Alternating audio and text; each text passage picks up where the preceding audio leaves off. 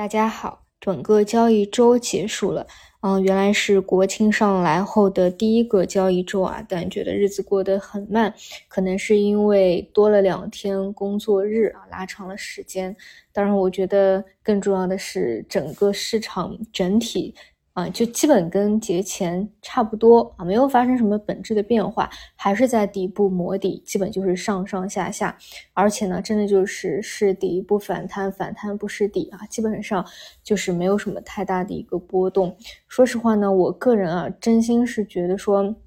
呃，如果只是在这个位置纠结着、僵持着，没有任何的破局点啊，真的就是还不如有某一个。交易日啊，真的向下砸砸透了，砸出恐慌。比如说，跟前期的三零五三啊这样的位置破一破，再马上拉上来啊。因为其实资本呢都是没有什么感情的，都是逐利的。你只要有很好的赚钱效应，或者你真的砸到位了，就一定是会有很多的资金在愿意进来去抄底的。就确实会比这样僵持着不动啊，有一些波动，总归是会好一点。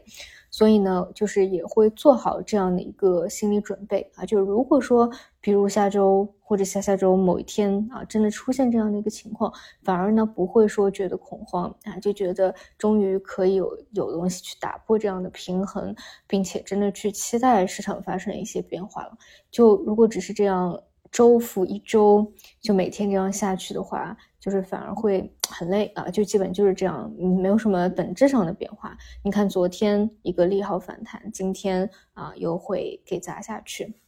那么，嗯，整体呢，现在题材方向就还是老生常谈的两个嘛，华为加还有呃减肥药。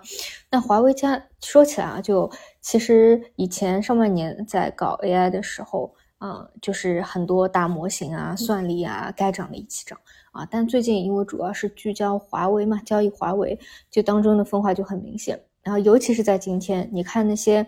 嗯，非华为的啊，自己公司研制大模型的，呃，都出现大跌跌停啊，呃，跟整个市场的环境一样啊。但是华为家的盘古的大模型啊，那还真就不一样，人家真就是涨。啊，这个就是华为非华为在近期的一个割裂吧，嗯，包括前两天也是，对吧？我们看到华为智能驾驶起来了一些非华为链的，居然给你摁到了一个跌停啊！明明我们说智能驾驶还是一个有增量市场、增量空间的一个方向，哎，但资金就不管啊，就是分化很明显。呃，然后我还是觉得，如果这个方向还要看的话，就是尽量看看新的啊，就老的那一批会涨得比较高嘛，也没有二波的持续性，就看看像天线啊、五点五 G 啊下周的一个情况。然后医药的话，除了减肥药不想追高的，就是那些底部跌了三年的跟机构共振的机构类的标的。啊，好的，那么以上就是本周的内容，那我们就下周再见，祝大家周末愉快。